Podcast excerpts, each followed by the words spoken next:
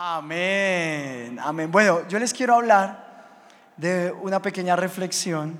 Se llama El futuro es ahora. ¿Cómo se llama? De pronto usted dijo la expectativa de lo que yo iba a hacer en el 2019.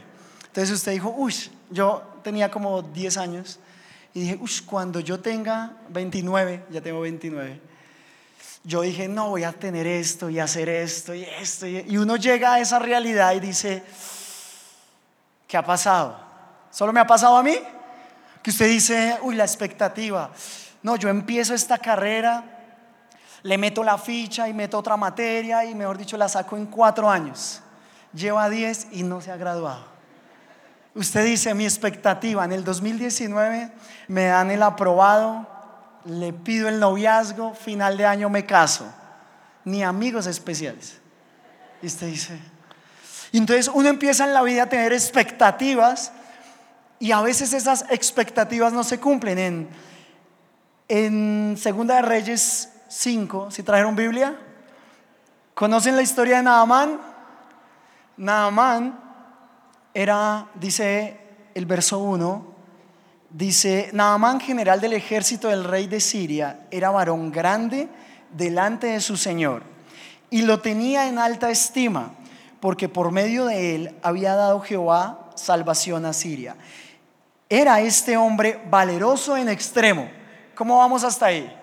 Está hablando de, Naamán como el crack. Pero hay una palabra que yo sé que a muchos no nos gusta. Pero, diga, pero, pero leproso. A veces uno dice, todo está bien. Y usted dice, no, un hombre de Dios, una mujer de Dios. Llego, a la, llego aquí con la unción, pero llego a la casa y eso está un caos. De pronto si su familia no es cristiana, encuentra a ver que hay conflicto, que hay enfermedad y usted dice, todo está bien, pero, pero, y hay esa, como esa inconformidad y empezamos a vivir una vida como pausada. Este Naamán llega y el que quería encontrarse con Eliseo, el profeta, que orara por él y se iba sano. Esa era su expectativa. ¿Quieren ver la realidad? Segunda Reyes 5:9. Y vino Naamán con sus caballos y con su carro y se paró a las puertas de la casa de Eliseo. Entonces Eliseo envió un mensaje, un mensajero diciendo: Ve y lávate siete veces en el Jordán y tu carne será restaurada y serás limpio. Miren la, expectativa que él tenía verso siguiente. Y Naamán se fue enojado. El man estaba a piedro, diciendo, he aquí yo decía para mí, para mí, el hombre tenía una expectativa, saldrá él luego y estando en pie invocará el nombre de Jehová Dios. Él sabía quién era, que era valeroso, que era grande ante, ante su Señor. Y su expectativa cuál era? Saldrá este Eliseo, orará por mí, alzará su mano y tocará el lugar de y sanará la lepra. ¿Pasó eso? No. Y él dice, pensé entre mí, esa expectativa no se cumplió y el man salió piedra. Él se fue de ahí. Él no, no se cumplieron sus expectativas. Ahora yo te digo, tal vez tú dijiste para este año, yo ya quiero que mi familia llegue a los pies de Cristo. Para ese año yo quiero que esa enfermedad ya sea quitada. Y usted ha venido y aplica la sangre, dice ya, libertad, sanidad. O de pronto en su casa está viviendo mucha escasez y dice, no, para este año ya, provisión, libertad, pero no, el mismo problema y se queda igual. Y él salió con su expectativa no cumplida y se fue triste, se fue bravo. No se estaba cumpliendo algo que él tenía. Cuando, cuando nosotros estábamos planeando la boda con mi esposa, yo cada detalle, así, listo, la entrada, el pasillo, la ceremonia, que las flores, que una, un espejo con luces, no, yo tenía todo aquí. Recorté, imprimí cada una de las, de las partes de la boda, ¿no? la entrada, y yo lo tenía en un blog. Se lo hubiera traído, pero me hubiera mirado con pesar. Pero entonces yo lo tenía. Después, la parte del brindis. No, y las luces, la champaña, los meseros, no, increíble. Luego la entrada al salón, me hice un letrero así en puntillas, con hilo, y es, busca tu mesa. Me pegué unos machucones. Yo decía, la expectativa. El día de la boda, increíblemente llovió. Y yo salía con autoridad. Nubes se mueven, se abren los cielos. Y me entraba. Y me preguntaban, ¿qué hacemos? ¿Entramos tú y yo? No, un man de fe. Firme, no. Y yo salía y ya estaba bajando la lluvia. Y yo entraba así. Y al ratico, Sammy, entramos todo. No. Y así duró una lucha. El caso fue que, ¿qué creen? Entraron todo. Y uno dice, hay expectativas que uno dice, pero ¿qué pasó? Obviamente, esta usted se ríe. Yo no me reía. Era como que uno decía, pero ¿qué está pasando? Dios me dio una palabra tremenda donde habla de la lluvia y, ah, el Señor es bonito, de la bendición como lluvia. Ah. Pero a veces no se cumplen esas expectativas y uno se empieza a frustrar. Pero algo que hizo Naamán es que él estaba rodeado de gente buena onda. Lo segundo que pasó después de unas expectativas es que Naamán pudo obedecer, porque siempre es mejor obedecer. Diga conmigo, obedecer siempre será mejor. Le dicen los criados, le dicen, si te hubieran pedido que te fueras a conquistar reinos, a batallar, ¿no lo hubieras hecho? Si te hubieran pedido algo difícil, ¿no lo hubieras hecho? ¿Qué es bañarse? Pues en el río Jordán. El río Jordán en ese momento es como si te dijeran, ¿tienes gripa? Ve y te bañas al río Bogotá. Y uno, pero espere, como que entra el shock. Este hombre tenía buenos amigos. A pesar de que estaba enojado, unos amigos le dieron un empujón. Por eso tú tienes que rodearte de gente que te impulse, pero a cumplir las promesas y la expectativa que tiene Dios para ti. Porque a veces nos cerramos tanto en cosas que no vemos y quedamos bravos, enojados, tristes. De pronto el fuego, el impulso se nos acaba y necesitamos rodearnos de personas así. Personas que nos digan, es momento que lo hagas. Tal vez el obedecer a la palabra de Dios es, uy, sí, increíble. Pero a veces la palabra de Dios viene por tu autoridad espiritual, por tus papás, por tus pastores. Y dice, no, no, mira, no es el tiempo. No es el tiempo de tal cosa, no es el tiempo de esa relación sentimental, no es el tiempo de salir y hacer, o es el tiempo y uno, y uno dice, no, pero es que, y uno le choca eso. Ahora, ¿qué creen que sintió Naaman cuando sus criados, que era como sus discípulos, le estaban dando un consejo? Él podía decir, calle la jeta, perdón, espere, ¿qué me está diciendo? No, no sabe quién soy yo, no sabe qué es lo que Dios ha hecho en mí, no sabe cuántos reinos he conquistado, pero el rodearse de eso y obedecer es lo que va a hacer la diferencia en tu vida. Pero después hay gente que te puede impulsar pero hay gente que te puede frenar. Callar las voces negativas dependen de ti. Hay gente que de pronto, aún la familia, aún amigos dentro de la iglesia, no solo por fuera, dentro de la iglesia, te ven crecer, te ven con un impulso y, ay, esto se le va a bajar ahorita. Ay, eso dele, dele un mes, dele que salgamos de esta temporada. No, espere porque, y, como que empiezan a botar una cizaña. Eso le pasó a, a Nehemías. Mire lo que dice Nehemías 4, verso 1. Cuando Zambalat se enteró de que estaban reconstruyendo el muro, se enojó mucho. Se puso furioso y comenzó a burlarse de los judíos. Delante de sus compañeros y el ejército de Samaria dijo, ¿qué se traen entre manos estos pobres judíos? ¿Creen que podrán reconstruir la ciudad y volver a ofrecer sacrificios? ¿Creen que podrá hacerlo en un día? Y miren este, Piensan que de este montón de escombros van a sacar piedras nuevas.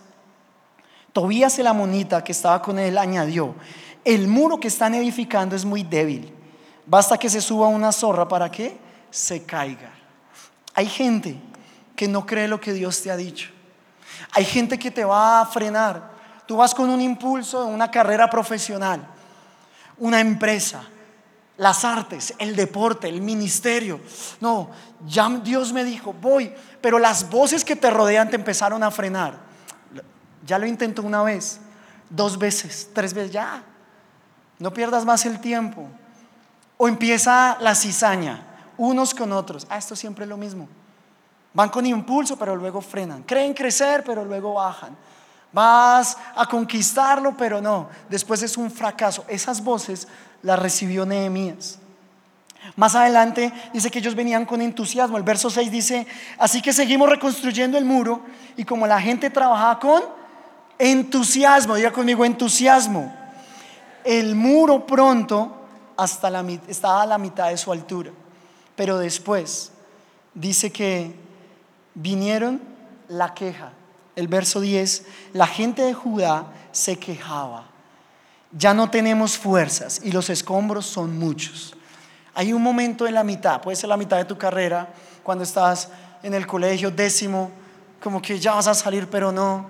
Cuando estás en quinto semestre y uno dice, bueno, voy bien, pero me falta mucho. Y uno ve de pronto a los que se están graduando, o de pronto empezaste la empresa, vas con fuerza, tienes los contactos, pero faltaba un dinerillo por ahí y el banco no lo aprobó. ¿Te iban a hacer un préstamo? No. ¿El amigo que te iba a apoyar? No. Y se frena a mitad del camino y dice que ellos permitieron la queja. La queja empieza a desanimarte y empieza a ser como una esfera gigante de lo que vamos a frenar, de lo que vamos a, dejar. Pero algo sucedió con Nehemías, el verso 14, y dice, como vi que estaban preocupados, me levanté y les dije a los jefes y a los gobernadores y a todos los demás, no tengan miedo. Recuerden que Dios es poderoso y que ante Él todos tiemblan. Y oiga esto, les dice, luchen por sus compañeros, sus hijos, sus hijas, esposas y hogares. Les dicen, luchen. O yo te digo, somos uno, es tiempo de luchar. O yo te digo, es tiempo de que batalles más fuerte. ¿Qué tal estés en esa sexta sumergida de Naamán y te quede una? Te quede una más, un intento más. No puedes bajar la guardia para vivir en santidad. De pronto le has fallado mucho a Dios. Tal vez has cometido tantos errores y dices, no, ya, yo vengo aquí, pero, pero ya. Pero ¿qué tal si esta es la, esa última sumergida? Y le dice Nehemías al pueblo, batallen, luchen. O yo te digo, es tiempo de luchar. Es tiempo de levantarse y hacer algo. ¿Sabe qué significa la lepra? La lepra significa que es una separación de la comunión entre Dios y los hombres. Podía ser muy varón esforzado este Naamán, pero la lepra lo había dejado pausado. No sé qué cosa te ha dejado pausado a ti. De pronto el desánimo, la tristeza, la crisis, la enfermedad, la depresión, o el que hayas intentado tantas cosas y no veas el resultado. Pero así como le dijo Nehemías al pueblo, yo te digo, es tiempo de luchar. Es tiempo de batallar una vez más. Es tiempo donde puedas ver no solo la expectativa tuya que no se cumple, sino la realidad de lo que Cristo hizo en la cruz por ti. Es mucho más asombroso, es mucho más sobrenatural lo que Dios hizo por ti. Y por eso, cuando la lepra es quitada, hay comunión con Dios. Y si, si saben qué pasa cuando hay comunión con Dios, las cosas cambian. La lepra, hay un estudio que se hizo a, los que sentían, vivían leprosos, y era que no se les caía las partes del cuerpo porque sí, sino que perdían la sensibilidad. Perdían la sensibilidad y por eso cuando se machucaban o pasaba algo, ¿qué creen? El dedo, la piel, empezaban a destrozarse. Cuentan que ellos los tenían encarcelados era un hospital un poco feo, y que ellos se levantaban a la mañana sin dedos, sin orejas, y decían, pero ¿qué está pasando? Y descubrieron que en la noche se entraban ratas y se le comían las partes y ellos felices durmiendo. La pregunta es, ¿qué animalito, qué pensamiento que vino a robarte la sensibilidad de lo que tú naciste para hacer? Cuando la lepra es quitada, existe algo especial. En 2 de Timoteo 4:2 dice que debemos predicar a tiempo y fuera de tiempo. En la traducción lenguaje actual dice, tú anuncia el mensaje de Dios en todo momento. Anúncialo, aunque ese momento no parezca ser el mejor. Muéstrale a la gente sus errores, corrígela y anímala, instruyela con paciencia. Una versión en inglés dice, proclama el mensaje, se la digo en español. Proclama el mensaje con intensidad. Diga conmigo intensidad. Mantente atento. Desafía, advierte, instruye a la gente. Nunca renuncies, solo mantente firme. ¿Qué tal esto? Yo me acuerdo una vez que yo iba con un discípulo, un amigo, íbamos un poco tarde llegando de una reunión, en ese tiempo salíamos tarde, íbamos caminando, cuando un man se viene por detrás y me pone cipote, cuchillito aquí, y yo, padre, apenas yo lo siento, pego un carrerón, salgo a correr y me paro en la esquina y mi discípulo también. Y ese personaje se nos iba a venir. Y yo veo en una banca dos botellas de Ponimalta. Dos botellas ahí. Y yo apenas las veo, dije, si David cogió cinco piedras, yo cogí esas botellas aquí. ¿Y qué? entonces, pues véngase, el barrio, ¿no? Lo peor fue que mi discípulo en la esquina se asoma y me dice, pastor.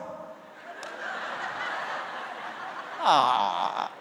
O sea, yo, Rocky Balboa, Jackie Chan, y, me dice así. Y yo, y yo apenas lo miré y él así escondido. Y yo con las botellas, ¿qué? Entonces, cuando, y él gritaba así, ya. Cuando él dijo, pues venga, así como dicen ellos, ¿no? Ah, que entonces. Algunos se sintió identificado por ahí. Y él cogió, y yo, yo cogí la botella, y le dije, pues le doy, pues déme. Y yo le dije, y lo mato, pues máteme. Y yo le dije, pero si lo mato, ¿se va para el cielo o para el infierno? El man cogió el cuchillito y ¿qué va a hacer? Un minuto después, yo lo tenía, era alto, muy difícil que alguien sea más alto que yo, pero él era más alto. Y yo lo cogí aquí de la cabecita y le dije, no todo está perdido. Dios te ama.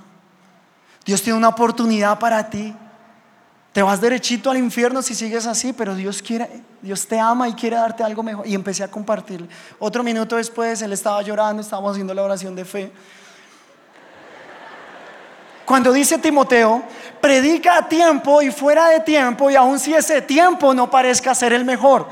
Uno dice, no, espere, en el momento de la célula predico. En el momento que se den las cosas predico. No, estamos rodeados de una sociedad que va camino a la perdición. Y si tú no te levantas ahora a predicar, a hacer luz, a llevar tu ladrillo, esta generación se va a perder. Es tiempo que te levantes, que seas luz. Y hay una edificación que está a la espera por ti. Tú tienes un ladrillo que dar. Tú tienes una luz por alumbrar hoy. ¿Cuánta gente afuera está esperando que tú hagas tu parte en tu colegio, en tu universidad, en tu trabajo, en tu club deportivo, donde estás en la música? Tienes que hacer algo. Esta generación se está perdiendo y no podemos ser indiferentes. Esta generación se está perdiendo y es momento de asumir lo que Dios nos ha dado. Yo tengo unos amigos que van a pasar en este momento. Buenas tardes. ¿Ya lo vieron? Otra vez, vea. Yo ya le dije a Kufi, la señal era que venga a la convención. Se ponchó solo. Bueno, ¿cómo te llamas? Andrés Cufiño, mucho gusto. Bueno, Andrés Cufiño está haciendo luz en los medios, en las artes. Cuéntanos un poco. Hace más o menos, no sé, como un año y medio, el Señor me llamó a trabajar en la parte musical. Yo trabajo para la mejor banda del mundo, Generación 12. ¿Cuánto les gusta Generación 12? La mejor banda del mundo, ¿sí o no? Hace un año, bueno, yo de hecho soy politólogo, estaba en otro campo y el Señor me llama a servir en la parte musical. Yo no tenía ni idea de esta vaina. Y por un sueño, el Señor me dice que tengo que estudiar music business. Y yo, no, pero yo no quiero estudiar eso, esta vaina está como rara. Me metí qué? music business, como negocio musical. Y yo dije, bueno, hagámosle Samuel. Claro. Venga, ¿qué pasa ahí, hermano? o fue en inglés ahí. Y el Señor me dice, como, como no, de una, o sea, entra a estudiar. Bueno, entra a estudiar. Y a lo bien, apenas yo entro, en el sueño que yo veía, veía resto de gente así como con la cabeza rapada, el pelo de color, así repaila. Y veía una banda cristiana ahí. Y la gente decía, uy, ¿qué es eso? ¿Qué boleta? Y yo, no, eso es música cristiana, es música gospel. Y ellos, ¿qué es esa vaina? Y yo, no, esa era música, ven te la muestro. Y cuando llego al lugar, me encuentro con la misma gente que había visto en el sueño. Los mismos, con el pelo rapado, así de colores, todo. Y el sueño había sido en un edificio alto en el norte de Bogotá, donde yo veía 360 en una terraza todo Bogotá, y donde estoy estudiando cuando llego, sin haber visto el lugar, era una terraza con vista 360 en Bogotá. Yo no, el Señor me quiere estudiando esta vaina. Bueno, empecé a estudiar, yo no entendía nada, que YouTube, que, los, que no sé qué, yo sé qué es esta vaina, pero empecé a meterme a estudiar a meterme a estudiar. Pero algo que me impactó fue que desde el primer día yo le dije a todo el mundo, mi nombre es Andrés Cufiño, soy cristiano, amo a Jesús y estoy aquí porque quiero representar a la música cristiana en la industria musical. Y la gente así como, uy. Yo dije, no, pues ya. Me aplauso el Señor, a mí no, el Señor. Sí, sí, es para el Señor más fuerte. Bueno, y ahorita pasó algo en tu trabajo final. La semana pasada tuve mi entrega de tesis. Tenía que presentar en 15 minutos a Generación 12 como un proyecto musical y tenía que demostrarlo ante un jurado. Si pasaba, pues pasaba obviamente todo. Si no, tenía que repetir toda la carrera. Y yo dije, bueno, de una. Ese día estuve trabajando, sirviendo en campaña de todo, bueno, llegué. Y yo dije, bueno, yo estoy aquí representando a Jesús. Yo estoy aquí representando a quien dio su vida por mí hace más de dos mil años y no tengo por qué avergonzarme de él. Y en las pantallas de pronto van a ver algo de mi tesis, pero yo llegué de una y les dije, bueno, hoy les voy a contar mi historia favorita, mi historia de David versus Goliat. Los jurados me miraban como este man está loco. Y yo, no, David versus Goliat es mi historia favorita porque es que era una persona pequeña que tenía un gigante enfrente, que durante mucho tiempo venía a amedrentarlo para que no pudiera entrar. Pero David fue suficientemente fuerte y creyó en alguien más poderoso que él, más grande que él, lo venció y eso somos nosotros. La música cristiana era eso, tal cual. Así lo dijiste allá. Así lo dije y yo empecé a decirles, yo estoy acá porque tuve un encuentro sobrenatural con Jesús hace más de 10 años. Amo a Jesús y nuestra banda es diferente a todas las demás, porque una banda normal hace un espectáculo increíble para que se conecte con su público pero mi banda hace algo mejor. Llama tiene una gran puesta en escena, llama a todo el mundo, llama la atención del público hacia ellos, para luego quitarse y dar la atención a uno mayor que ellos. Eso es la verdadera música, así se creó el mundo. Amén. Y la gente era como, este man que... ¿Y ellos, alguno era cristiano? Mira, cuando terminé el proyecto, yo antes hablaba de Jesús, de Dios, me faltó fue pedir ofrenda, parece una célula. Y al final le digo a ellos, mira, bueno, esto es generación 12, no sé qué, se acabó. Ellos me miraban y decían, la verdad es que yo no soy cristiano, de hecho yo no creo en Dios, soy ateo, pero yo le creo lo que usted me está diciendo. Y me dijo, me dijo, la verdad, este es el mejor proyecto que hemos tenido en toda la historia de la universidad. Me encanta lo que están haciendo, con toda. Amén. ¿Cuánto le dan ese fuerte aplauso al Señor? Amén. Bueno, entonces, Kufi, por favor, con tu ladrillo, Kufi está haciendo algo por esta generación? En las artes. Estamos llamados a influenciar en todo, en política como nuestra pastora, pero también en las artes. Si tú eres músico, creer al Señor que Él va a utilizar tu don en esto. Que también hay grandes oportunidades en las artes, en la danza, en lo que sea. El Señor te va a utilizar. Somos luz en medio de las tinieblas. Amén. Amén. Bueno, así como Kufi, tengo dos amigos que pueden pasar los dos, yo creo, que por medio del deporte ¿Cuántos deportistas hay acá? Bien. Deportistas, ¿no? No ciclovía del domingo. Y, ah, bueno, y otra amiga, eso, que están siendo luz, poniendo su ladrillo en esta generación. Empecemos con Shalom. Bueno, hola, espero que se encuentren bien. Eh, bueno, inicié un proyecto, por acá hay unos del equipo, se llama True Identity. Ese es lo que busca este proyecto como tal. Y bueno, ¿cómo nació? Yo este año tuve la oportunidad de ir a un diplomado con las Naciones Unidas y la verdad veía todo desde el ámbito espiritual.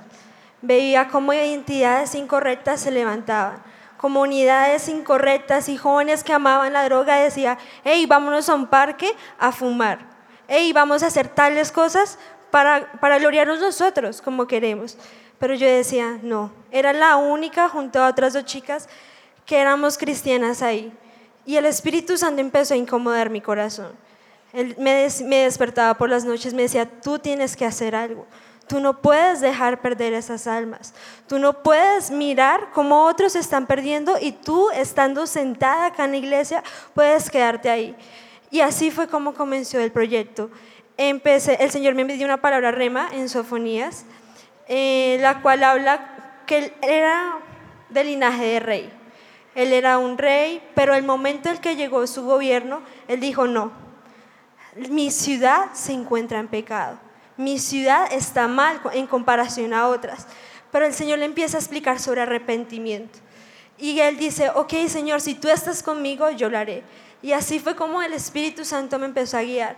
Si yo estoy contigo y mi sello y mi firma están con ese proyecto, irán bien. ¿Qué se enfoca el proyecto? El proyecto lo que hace es ir a los colegios como tal y combinar lo que es el ámbito político y cultural también, mezclándolo todo para evangelizar.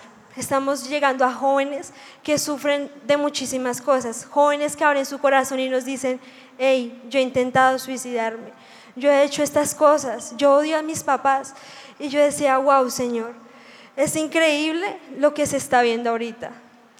Y bueno, ¿cuántos colegios más o menos se han impactado en la localidad de Kenia? Bueno, en la localidad de Kenia vamos dos colegios. El proyecto literalmente es nuevo. O sea, fue... ¿Cuánto llevan? Dos meses. Lleva dos meses. De pronto dice, ay, pero es que ya lleva tiempo. Dos meses y se puede. Shalom, vas a poner tu ladrillo en la construcción del muro. Bien puestecito, ¿no? Eso. Así como Kufi, Shalom también, con su ladrillo y lo que Dios le dio está haciendo algo. Tengo a Brian, Brian y, y Daniel, amigos de toda la vida. Eh, bueno, Daniel, cuéntanos eh, en qué área estás impactando. Bueno, eh, yo soy jugador y entrenador de fútbol en la Escuela Jaguares. digamos que entrar al tema deportivo es un poco difícil porque desde el principio los niños y en sí toda la población del fútbol es como muy frustrada y muy ambiciosa al dinero. Eh, tanto los papás como los mismos niños. Hay mucha, en muchas ocasiones uno se encuentra que el niño está simplemente por obligación, porque el papá lo lleva y le dice a uno como entrenador, haga lo que se canse porque es muy inquieto. Y uno es como... Para que llegue a dormir a la casa. Sí, entonces uno es como, realmente para que lo traen si el objetivo principal del fútbol es divertirse. Si no lo ve como diversión, no tiene sentido que lo hagan. Entonces pienso que de cierta manera hay muchos niños que llegan con vacíos porque no está su papá y como en el tema deportivo del fútbol, el papá es como el ejemplo a seguir en todo. Entonces lo que yo intento hacer como entrenador y como amigo de ellos es hacerlos sentir que yo soy el papá de ellos, consintiéndolos, diciéndoles que pueden. Mm. Oh. Daniel, ¿cierto? Daniel, yo creo que las nuevas generaciones están siendo tocadas por medio del deporte. Sea así como Daniel, algunos que están eh, en otra disciplina deportiva, sea de taekwondo, de lucha, patinaje, atletismo, voleibol. ¿Alguno practica otro deporte? Y, muy bien, porrismo. Pero es, es deporte. Así como Daniel, gracias, está poniendo su ladrillo también tú tienes algo especial. Brian, ¿eres deportista de alto rendimiento? Eh, sí, bueno, mi nombre es Brian Zamora y eh, soy jugador eh, de fútbol también, como mi compañero acá. Eh, pues es un testimonio de verdad muy largo, pero he hallado la gracia de Dios. Sé que, em, como lo decía el, el deporte, más el fútbol, es un deporte eh, de entrenamiento, de sacrificio, de perseverancia. Pero si tú eres perseverante, eres em, dedicado y más que todo obedeces a Dios, Él te va a recompensar. Por- se los digo porque yo eh, he vivido ese proceso. Em, pues Ahorita, ¿dónde estás jugando? ¿Dónde has jugado? Eh, ahorita eh, llegué hace como cuatro meses de las inferiores de el. Eh, la verdad, no sé cómo llegué ahí, solo la, la gracia del Señor. Obviamente Él pone en ti ciertos talentos, ciertas pasiones de, desde hace muy chiquis. Entonces vas mejorando, te vas dando cuenta que el Señor te abre puertas, pero también te las cierra. Entonces, eh, ese ha sido el proceso, puertas cerradas, pero han sido puertas cerradas por Dios y mm, ha sido una gran bendición porque eh, Él desde un principio me dio una palabra y yo empecé a caminar desde ella, que está en Josué 1.9, que dice, mira que te mando que te esfuerces y seas valiente. Eh, no temas ni desmayes porque yo estaré contigo donde quiera que vayas. Entonces, una palabra muy fuerte, muy, muy rema para mí y él me ha permitido visitar no solamente la nación de España, sino eh, la nación de Argentina. Eh, no es coincidencia que la MSI también esté allá en Argentina y en España. He tenido el privilegio de también estar allá y, y bueno, vienen cosas grandes también para, para el futuro y espero... Habla como puro futbolista, ¿no? no, el profe siguiendo. ay. eh, Bueno, yo creo que gracias. Fuerte el aplauso al Señor por la vida de Brian. Pon tu ladrillo. Y yo quiero que usted se coloque de pie.